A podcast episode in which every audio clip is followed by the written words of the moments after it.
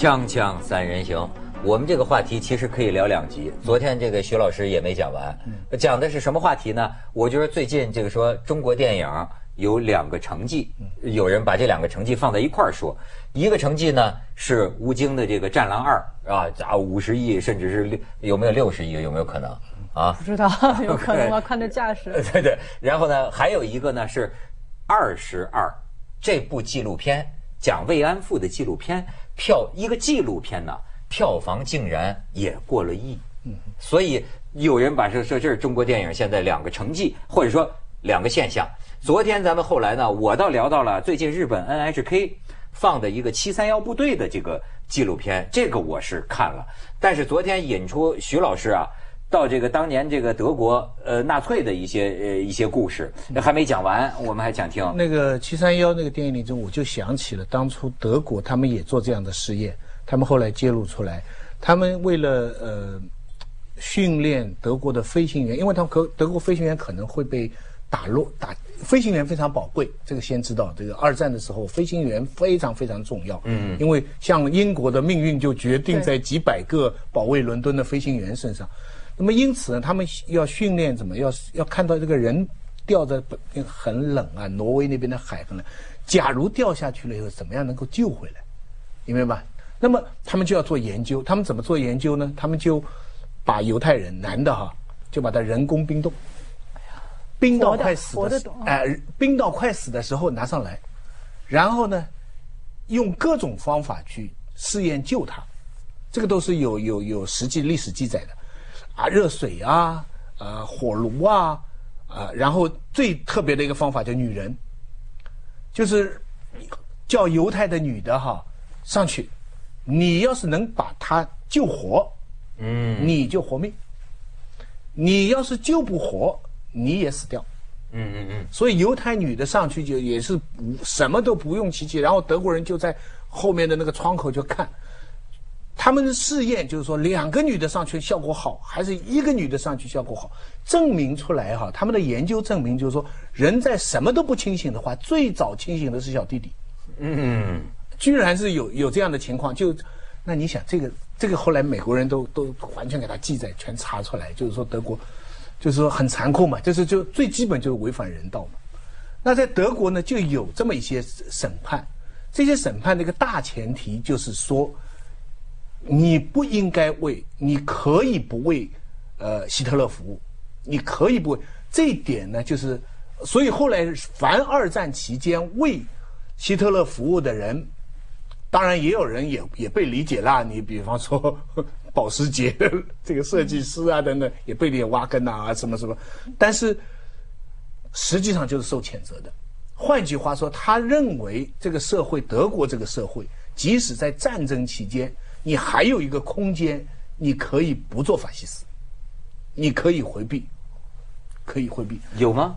有，对他们就就我跟你讲那个展览就是什么，他全德国，比方说那个时候的律师，我记得他统计的清清楚楚，凡是执照律师，比方说三千个的话，他们就会说有差不多一千个是积极的为纳税服务的，嗯，啊，有有一千多个是中间的，有一些就停业了，停业这这就好像。呃，日战期间，你看梅兰芳留胡子啊，嗯，明白吗？就就是这种情况。个人是有选择的。哎，就是说我至少可以消极的退步做个，不仅是这样，连军人都是这样。很多德国军人是专业的嘛，所以战后审判的时候，就是并不一定所有的将军都是希特勒的党徒啊，有些人不一定是纳粹，他是职业的将军啊，坦克军团司令啊，所以后来也有审判啊，就是说你到底是执行军令呢？还是说，你看你要打仗的时候，他不算你罪啊，但你要杀犹太人就是罪啊。所以，他德国的这个整个反省，他都建立了一个前提，就是说，虽然战争期间国家利益是至高无上的，但是你作为一个知识分子，或者你作为一个军人，你作为什么，你其实有责任来抵抗这一条的。日本没有，请记住，在日本任何情况下，你只要是为天皇的，你这个理由就是被原谅的。那我。天就是只要是为天皇，对，我就没有个人意志了吗？不，我我看过有就有一个就是当时暂时的那个就是在日本的，就是父子通信，呃，那个那个儿子是派到前线就写那个宣传文书嘛，就是一个作家被逼去写，就是宣扬他们这些战争的。他写信给他爸爸，就说好像我也不是很情愿啊。然后他爸爸就是一个很淳朴的一个农民，就跟他说，不愿意就不写了吧，就是你就你不需要写假话，你不写也可以。就是我觉得您刚才说的德国那个特别好，就是说给人家一个感觉说，哦，其实还是有一点点希望，不是说在那个时候，如果我们不知道有退路，不知道有空间的时候。在我们每一个个体面临那一个选择的时候，我们会觉得说，那没办法了，我只能这样了。那实际上，他告诉我们，你总是还有一点点空间。你知道，我就觉得这个这个德意法德日这个法西斯啊，其实我现在觉得他给我们人类啊，呃，有一个最重要的、最也最最最切中灵魂的一个教训，就是什么呀？就是人的头脑、人的感情、人的信仰是怎么样被。转改变的这个事儿太可怕了。你一遍一遍看希特勒演讲，下面这些人的狂热，对对不对？你就这样，怎么这么一个优秀的民族，对不对不？就是所谓吸取二战教训呢、我认为头一个就是这个教训，因为这个很可怕。就你比如说，呃，七三幺部队的这些，我就说那是东京大学、京都大学，精英啊，哎，医者父母心呐、他们在家里是好父亲，呃他们在医院里是救死扶伤的。你你甚至就是，我认为他们在看起病来，跟今天日本医院里的医生没有什么两样的。但是为什么？它是怎么发生了一个什么转变？这是我最想知道的，就是到了七三幺部队，就是说，哎，我们的大军要跟要打到西伯利亚，那冻伤的这个实验研究啊，我们就用这些俘虏，好家伙，把这个手放在外头，反复的浇上冷水，用这个木棍子敲，敲成像木板一样，然后再给你解冻，然后再给你解冻，最后呢，测试出来就是说，冻伤了之后啊。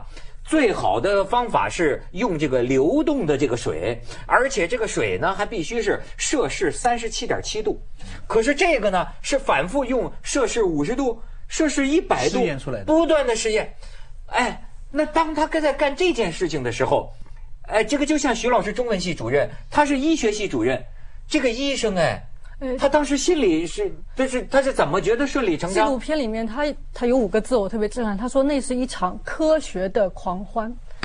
他们把所有做的事情认为是我是为了科学，而且到最后他们在就是自己就是正义化的时候，他说我跟美国试验那个原子弹是一样的，我不认为我有罪恶。我就说我在这个里边，我企图在 NHK 播的这个片子里边寻找到这个原因的，我只找到一句话，就是里边一个被采访者现在还活着，他唯一为自己解释的理由，他当然今天知道这是不不不不不对的了，但是他唯一解释的理由就是，那个时候都这样，嗯，那个时候都这样，都全国都这样，都这样有两个原因，最根本的原因我刚才讲，就是其实他天皇，他他没有像西方的那个政教分离啊，所以他的政治权力跟、跟宗教，它这是神神教嘛，就是天皇就一切，所以它还没有宗教的对人类这个东西没有。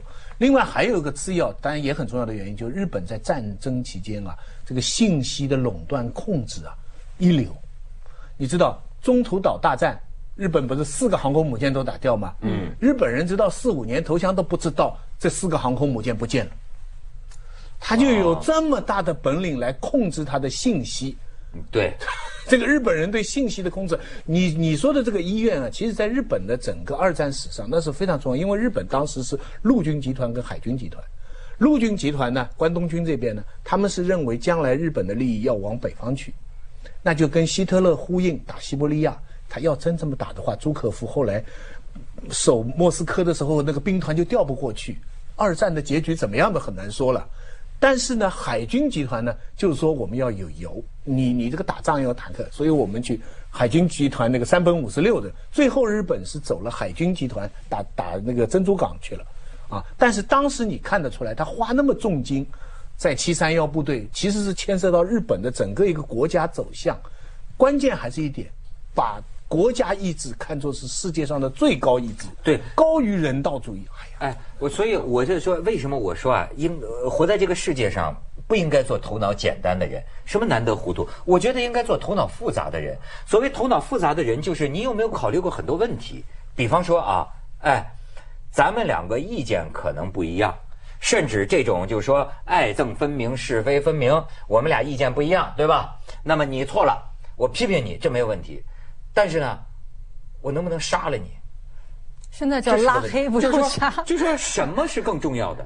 就是说，咱你比如说，咱们锵锵三人行，咱们就是各种意见不同啊，意见不同呢，也许我我我气急了，我可以骂你，甚至我可以抽你一嘴巴，但是我可不可以烧死你？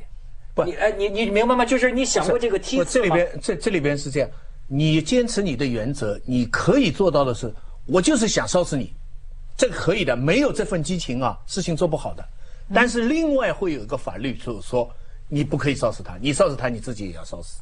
就就是你你们之间的你一下子转换了，你把我想不想烧死你，跟我可不可以烧死你，这是两回事。我觉得正常情况下是，我想烧死你，为了捍卫真理，但是我不可以烧死。我说你们现在谈的这个真的要烧死这个太极端，但现在的语言暴力已经上升到基本上可以把人给干掉，就是让他没法再活。我我我我前一段时间就是参加一个朋友大家那个聚会，有些不认识的人，然后一个人就是在那儿说，呃，因为一部电影或者什么在那儿说谁喜欢的我就去拉黑他，怎么怎么样我是战狼二 就是我是这个自由派啊，你们谁那个？哎，我说那可是我说。你的有一些原则的东西，我可能也认同，但是你你这样的说法，不是跟你自己反对的是一样吗？不，我都是基于这个事实。后来我慢慢发现，这种说话的时候，他是有一种优越感，他是认为说我认可的这个东西优过你这个，你这怎么傻你就看不见？这个里面有种优越感，让他自己觉得很开心。啊，我就说为什么不能走到对面去看看？我说我更感兴趣是那个人怎么变成他的那个意见的。那个人不见得受的教育比你低，不见得收入比你低或者怎么样，所以我好奇他为什么可以变成他。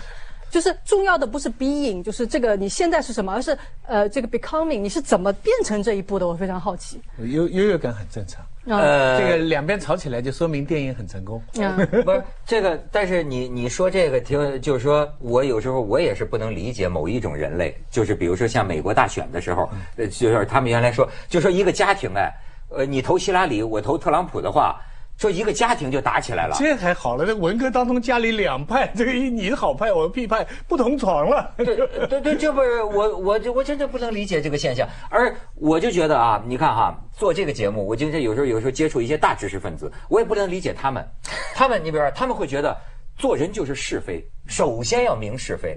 可是你看，我就发现啊，屁股决定脑袋，我坐在这个主持人的位置上啊。我就老觉得你们那些观点之争，我有一种虚无主义的感觉，就是说，我说咱们是哥们儿，对我来说，你们的观点之争能比咱们的感情重要吗？能比咱们友谊重要吗？不你你们那算什么呢？对对对对对对，你这个就是是非啊！你的是非里边就是说，别吵起来呀、大家要宽容啊。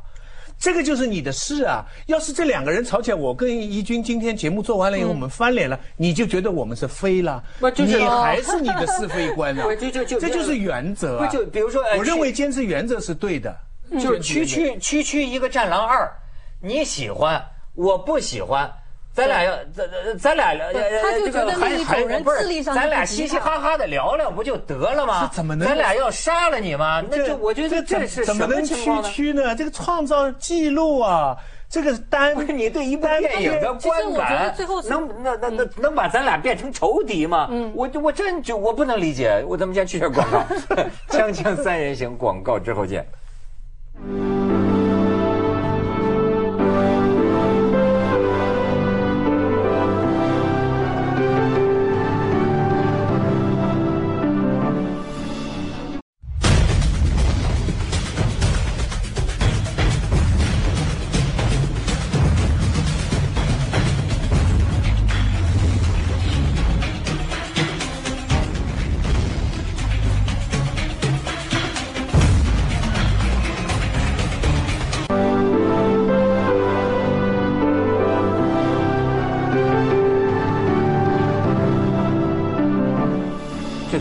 我就发现我这个人是不行，就是真是没有没没有原则爱憎不分。你比如说那不是哎，我跟我的朋友，我跟你说，你也可以说我这个人就完全的就是是一个什么呢？你比如说哎，我说我喜欢战狼二，我说我不喜欢战狼二，你说你喜欢战狼二是吧？哎，你我看你要你要有点着急呢。我说哎好好好，这玩意儿是吗非常好你是这样的我无所谓，知道吗？我们两个的友 爱高于但我觉得我们人类的友爱高于一切但你会不。会心底里觉得这个人那么傻，我还跟他做朋友，会这样吗？无所谓，你没有智力我跟你讲，嗯我们一桌朋友，有的时候他们抬杠，的确，有的人说战狼二咋就怎么怎么怎么，他吵起来。我我扮演什么角色，你知道吗？好好好好，好的很，好的很，这是行，你 这。你买单，你买单。不是因为，因为我的任务就是要让我们这桌人相爱，你明白吗？要让我们这桌人愉快的聊天儿。但这但这就是你就是的是非观呐。对你来说，嗯安定、团结、和谐、聊天没是是，我才是管安定团结。吵起来那就是非。对我认为还是有的我认为和谐社会大于一切。但我站在你对面，我还是有一个非，就是什么呢？我觉得原则还是有的。不，我有兴趣去了解另外一个人跟我不同的意见，为什么是这样？那么如果当中有一些诉求是正确的，我觉得应该要考虑到等等，这个都没错。但当到一个事情，我们最后有一个关口，你非得要站出来。用行动去表明的时候，有时候我觉得还是应该做。不是，我跟你说，你不可以完全没有原则。我也不是，你你你们可不可以让我讲讲战狼二可可可以可以可以可以可以可以可以。这两个人就是不是你看了，呃，但是我让你讲之前呢，我还是要跟你说点别的事儿，就是说呢。我们上次聊过一回《战狼二》，哦呃，李菁和潘采夫两位老师还专门对还专门去看了，看了之后那天李菁就跟我说：“哎呀，有人骂我了。”然后就骂骂骂骂什么？哎，所以我我我我觉得是这个就是这样。我说我不是没有是非，我觉得我是对人有更多的理解。你比方说，哎，其实很多事儿你可以多种解释。李菁呢，专门带着她一个小闺蜜，俩女的就去看。对吧？然后他讲了一些他对这个电影的观感，那意思他不大感冒，呃，好像两个人有点窃窃私语，是吧？和后边人说，呃，不是，他要站起来走不是啊以为坏人打完了不是不是以为完了，以为完了。那个那个俩俩人本来想站起来，被后边一声呵斥，坐下，还有彩蛋呢，就是那好什好。么叫还有彩蛋？彩蛋后面还有别的东西看吧。那那意思是不是后边还有点什么东西？就是说，哎，他当时说这个话呢，批评他的人显然是特别粉《战狼二》的。他们甚至就是说觉得你说这个语气，你怎么可以这个语气讲呢？呃，就是你就是你把我们这看的这么好的一个电影，你可怎么可以有这种观感？可是要叫我说，你只要对人多一点理解，他未必是观点之争啊。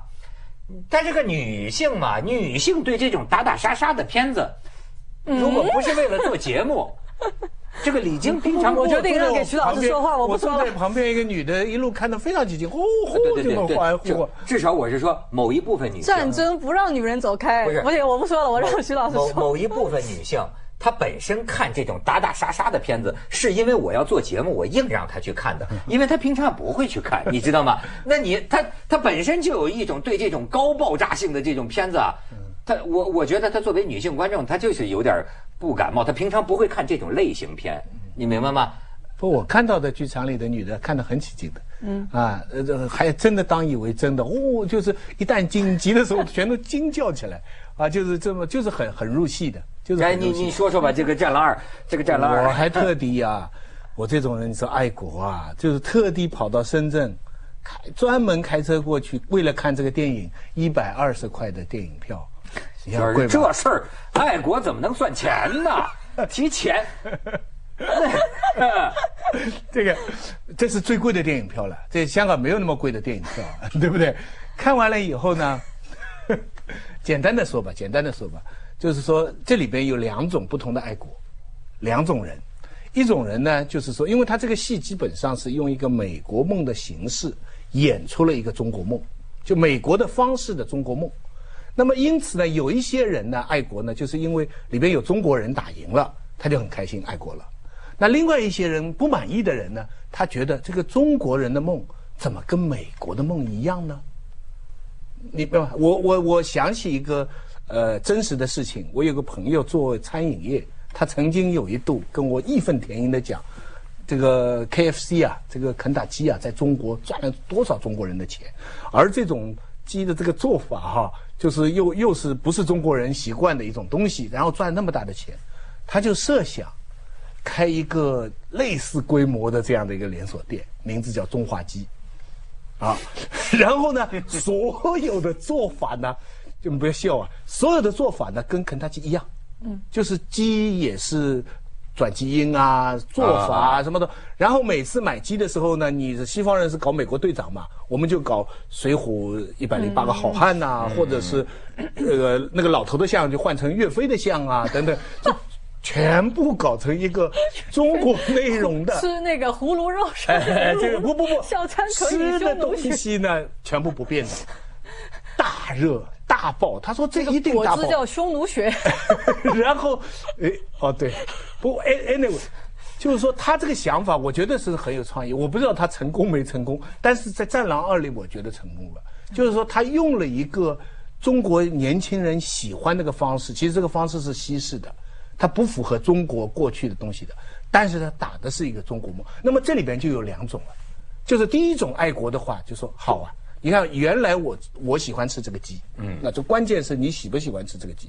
你喜欢吃这个鸡，但原来我都是冲这个外国老头吃，嗯，现在我冲着岳飞吃，我每一口都在体现我们中华夏壮志民族饥餐胡虏肉，对，笑谈可饮匈奴血，对不对？你明白没有？这样这个很多人就多激动，因为这次看这个电影，很多人就是觉得《满江红》不是川菜吗？打打是打的跟美国的一样，但是人是中国人。最后就是拿了红旗说中国护照怎么好的帮，当然有人说用假护照这个不对，但是里边解救黑人兄弟，最后还打败了一个西洋的人，大涨了志气。就是说，本来你在第一滴血啊什么那个那个美国队长里边看到的故事，现在换成中国人，那这是第一批人非常爱国，我也非常同意。但是还有第二批人，他们本来就不喜欢吃肯塔基。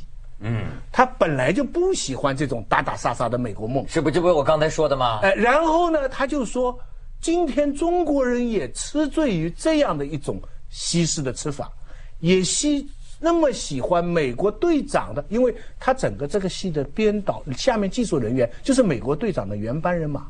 哦，哎，他整个戏啊，除了导演 中国队长。是胡金然后他的整个艺术团队哈、都是美国大厨是肯德基，美国大片的那个实际的人员，全部都是他们技术上，所以拍的就是衣服不同，整个打法为什么看着那么过瘾？但是要是你这个人本来就对这套打法不满意，或者你对肯塔基不喜欢的话，你会怎么讲？你会，假如说哈，你的叔叔家里的，你看到你的侄子侄女，他们那么喜欢吃肯塔基，你本来还可以批评他们，现在他们那么喜欢吃华夏鸡，你怎么办？哎明白吗？但是其实这种在我看来也是爱国，但两种都是爱国。后面一种爱国，他就觉得我们中华民族真是要崛起，不要学美国队长这一套，好不好啊？对不对？那也是爱国，对不对？你给我提供了一个这个咱们咱们先去一下广告，行吗。嗯呃，锵锵三人行广告之后见。